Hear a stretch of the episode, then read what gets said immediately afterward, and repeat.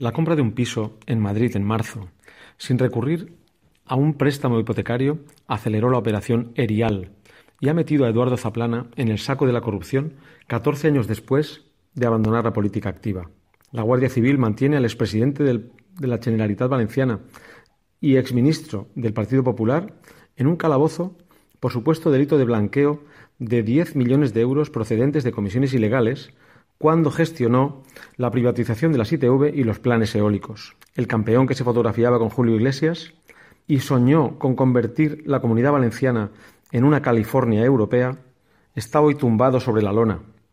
y acompañado en su desventura por 16 amigos y colaboradores detenidos o investigados como él. Es fácil recordar hoy que la sospecha le acompañó durante su vida política y también después,